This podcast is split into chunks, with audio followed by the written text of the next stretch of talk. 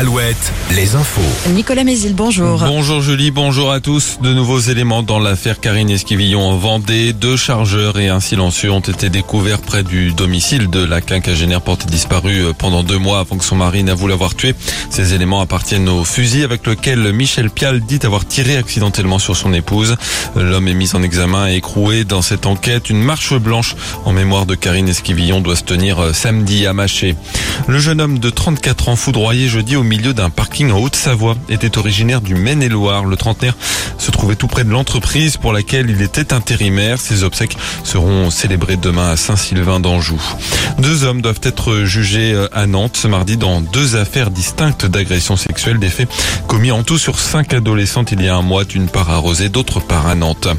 Entre 200 et 350 millions d'euros, c'est le coût total estimé des dégâts dus au séisme qui a touché l'ouest de la France le 16 juin. Estimation de la Caisse centrale de réassurance qui annonce qu'elle prendra en charge la moitié de cette somme. La secousse d'une magnitude comprise entre 5,3 et 5,8 a touché plusieurs communes entre Niort et La Rochelle jusque dans le sud Vendée. Emmanuel Macron poursuit son déplacement à Marseille. Il, il s'est attaqué au thème de l'éducation avec des mesures concernant les collèges. Ils seront progressivement ouverts de 8h à 18h dans les quartiers d'éducation prioritaire.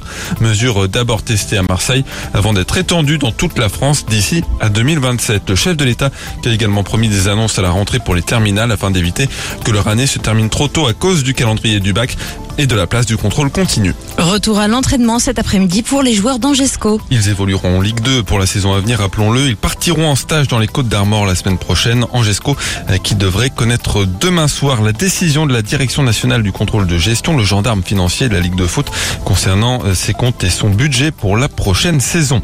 La billetterie pour le Hellfest 2024 ouvre déjà ce mardi à 13h. La moitié des passes 4 jours sera mise en vente.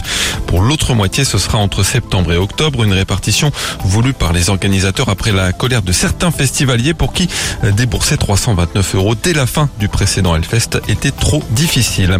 Et puis la suite du festival de Trélazé ce soir, c'est Amir qui sera sur la scène du parc du Vissoir à partir de 21h. La météo, on garde un temps ensoleillé, simplement voilé, principalement ce matin, des maxi 25 à 27 degrés. Très bonne matinée à tous.